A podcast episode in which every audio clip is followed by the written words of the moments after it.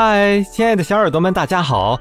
深度游大连，了解近代史之旅顺系列节目又和您见面了。我是你们的主播听见沉香。本节目由 KKB 原创播客基地联合播出。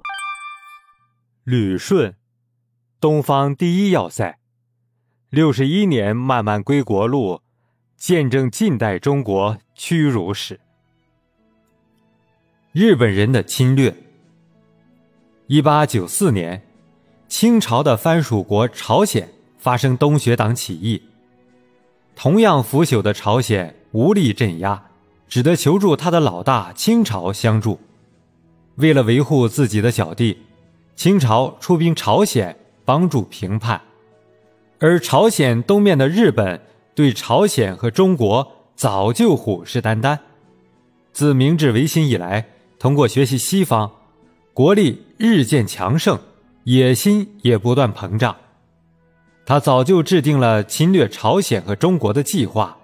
现在朝鲜发生叛乱，日本人抓住机会，也派兵进入朝鲜，名义上也是帮助朝鲜平叛，实则蓄意挑起事端。日本上千年来和朝鲜一样，一直是中国的小弟。上千年来一直向中国学习，而现在翅膀硬了，居然对大哥露出了獠牙。在日本人蓄意的挑衅下，中日甲午战争爆发。但是，令清政府没有想到的是，日本已经不再是以前的那个小日本了。甲午战争中，清政府一败涂地。拥有亚洲第一称号的北洋水师几乎全军覆没。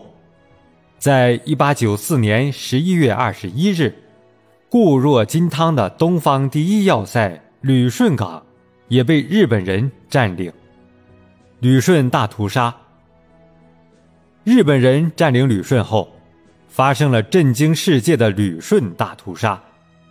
旅顺居民除了流出三十六个人的抬尸队以外，无论男女老幼，几乎全部屠杀殆尽，约有两万人被屠杀，事先逃出者仅有八百余人。旅顺大屠杀后，遇难者尸体遍地都是，血流成河。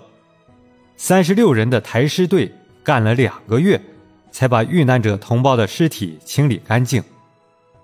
日本人为了掩盖罪责。在遇难者的埋葬处立了一块碑，上写“倾国阵亡者”。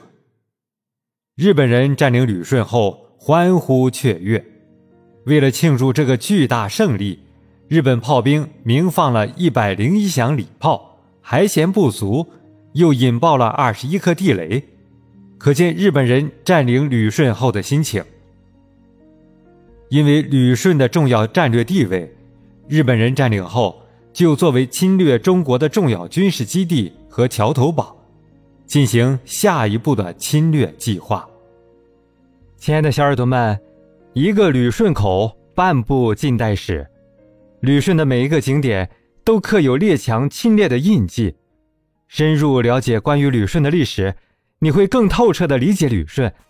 赶紧关注主播吧，下一集会更精彩哦。